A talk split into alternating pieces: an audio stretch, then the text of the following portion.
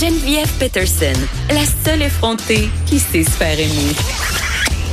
Jusqu'à 15, vous écoutez Les effrontés. Ça fait dix ans qu'un séisme d'une magnitude de 7,3 sur l'échelle de Richter s'est abattu sur Haïti. L'épicentre était à environ 25 km de Port-au-Prince. Et quand même, il y a eu 300 000 morts. Et ça, c'est des chiffres qui nous viennent de l'ONU.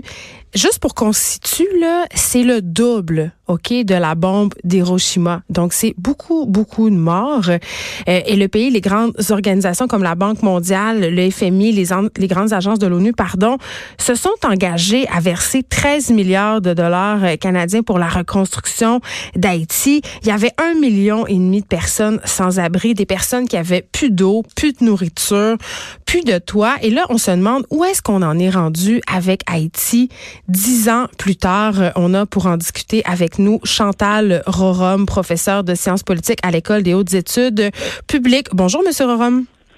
Bonjour, Madame Peterson. Ça me fait grand plaisir euh, de vous parler d'Haïti parce que euh, vous avez vu quand même cette situation-là de près. Vous étiez en Haïti, vous, euh, quand on a eu tout ce coup d'État contre Jean Bertrand Aristide, quand on a installé René Préval au pouvoir. Il vous est arrivé par ailleurs un incident assez traumatisant. Tout à fait. C'était euh, un jour euh, où je me rendais au travail. Euh, Vous travailliez pour l'ONU à ce moment-là? Oui, je travaillais pour l'ONU et puis je me rendais à mon travail. Je, je venais de rentrer d'une mission à Genève et puis bon voilà, c'est, c'est, il y avait des manifestations, mais j'avais rien envisagé de grave et puis il y avait hmm. tellement de de, de, colère dans les rues quand des, des de, jeunes gens qui étaient sur la route de l'aéroport, pas très loin de chez moi, ils, voilà, ils ont, ils, ont, ils ont pris ma voiture, tout ce que j'avais, et bon, j'aurais pu également laisser ma peau, mais heureusement, euh, euh, je suis sorti sain et sauf, mais c'était un, un événement effectivement traumatisant. Euh, OK. Et là, euh, bon, évidemment, vous avez vu euh, les événements de près. Vous êtes revenu au Canada en 2007. Là, le, le séisme qui s'est produit en 2010, ça fait dix ans. Euh, Haïti n'a pas encore réussi à se reconstruire malgré les sommes absolument faramineuses qui ont été envoyées. Qu'est-ce qui s'est passé pour qu'on soit encore... Est-ce qu'on peut dire au point de départ? Est-ce qu'on peut s'exprimer ainsi? C'est difficile, vous avez tout à fait raison. Euh, dix ans après, on a l'impression que le séisme euh, s'est produit seulement depuis dix mois. Euh, oui, il y a encore des gens dans la rue. Oui, quand on voit dans euh, euh, ce qui, en fait, la situation du pays, quand on quand on voit les images d'un pays complètement à genoux, quand on constate la misère des gens, euh, mais qu'est-ce qui s'est passé? Dans un premier temps, c'est vrai que les sommes mobilisées avaient énormément aidé à intervenir dans le cadre des opérations d'urgence. Euh, les gens, vous l'avez bien dit en introduction, n'avaient rien à manger, pas d'eau potable, donc c'était très très utile. C'était un pays avant le séisme qui était au moins sur un, euh, un genou, mais après le séisme, c'était l'effondrement total. Plus d'une dizaine de ministères qui, euh, dont les édifices s'étaient effondrés, donc l'État haïtien n'existait tout simplement pas. Maintenant, après euh, la phase 2 euh, des opérations d'urgence, on aurait dû se mettre au travail pour euh, la reconstruction du pays. Malheureusement, l'essentiel des fonds qui avaient été promis avaient été canalisés à travers des institutions internationales ou encore des organisations non gouvernementales et des scandales incroyables avaient été confirmés dans la mesure où euh, l'essentiel de ces fonds n'a pas touché, n'a pas eu un impact sur la population directe. Mais qu'est-ce qui est arrivé avec ces fonds-là? Ils ont été détournés? Ils ont été détournés. Par exemple, euh, on a, on avait identifié euh, l'ancien président américain Bill Clinton, qui mm. était bien connu en Haïti, euh, qui était très très proche des Haïtiens, ainsi que l'ancien président George W. Bush. Bill Clinton était lui-même aussi l'envoyé spécial des Nations Unies. Il y avait une structure qui avait été mise en place, co-présidée par l'ancien président Clinton et l'ancien premier ministre haïtien, Premier ministre à l'époque, Jean-Max Bellerive. Et donc, euh, c'était cette structure qui euh, présidait à la distribution des fonds. Et qu'est-ce qu'on allait découvrir par après, c'est que il y avait un système de clientélisme qui avait été mis en place, mm. et donc des institutions qui recevaient énormément d'argent. Et parmi euh, ces institutions, beaucoup des firmes américaines qui étaient bien établies à Washington.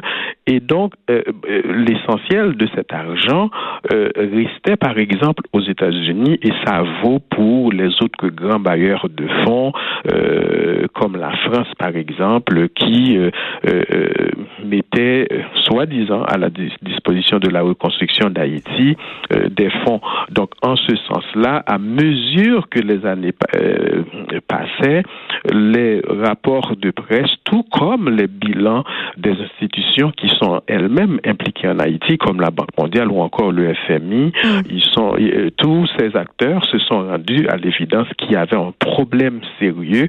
L'État haïtien, en tout cas, ça s'est confirmé, n'a touché euh, que qu'un pour cent des fonds qui ont été promis, ce qui explique que dix ans après, l'État euh, n'existe toujours pas dans une situation de délabrement total. Et comme vous le savez, puisque vous suivez de près la situation en Haïti, les sombres perspectives de reconstruction sont maintenant menacées avec une euh, instabilité politique qui dure maintenant depuis près de deux ans. Ben oui, parce que là, il y a un mouvement de jeunes en Haïti qui réclament la démission du président euh, Jovenel Moïse parce que, bon, D'ailleurs, cette organisation-là, euh, ils se sont baptisés les Petro Challengers parce que euh, on aurait détourné des fonds là quand même. On dénonce une dilapidation de 3,8 milliards de dollars américains. Là.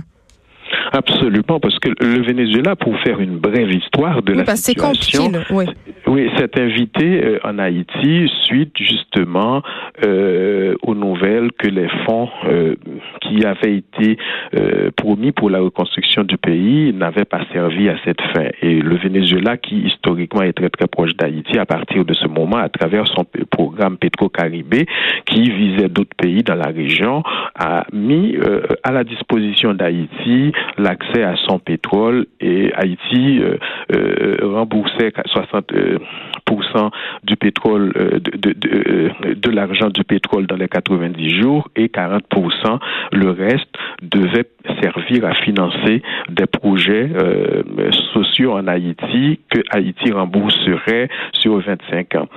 dans un premier temps, c'était l'ancien président Michel Martelly qui était en place et par après son successeur désigné, euh, élu dans des conditions difficiles, Jovenel Moïse. Alors, par exemple, si on prend le cas de l'actuel président Jovenel Moïse, on a découvert qu'à travers un ensemble d'institutions euh, qu'il avait en place, qu'il gérait, il avait reçu beaucoup de fonds pour, par exemple, plusieurs fois pour les mêmes projets. Donc, euh, pour à travers des firmes Agitrans ou bien Betex, il avait reçu des fonds et les firmes, ces institutions avaient par exemple, les mêmes numéros d'identité fiscale et les projets n'ont jamais été effectivement construction de routes, entre autres choses. Donc ça, c'est un exemple pour vous expliquer un vaste réseau officiel de détournement de ces fonds.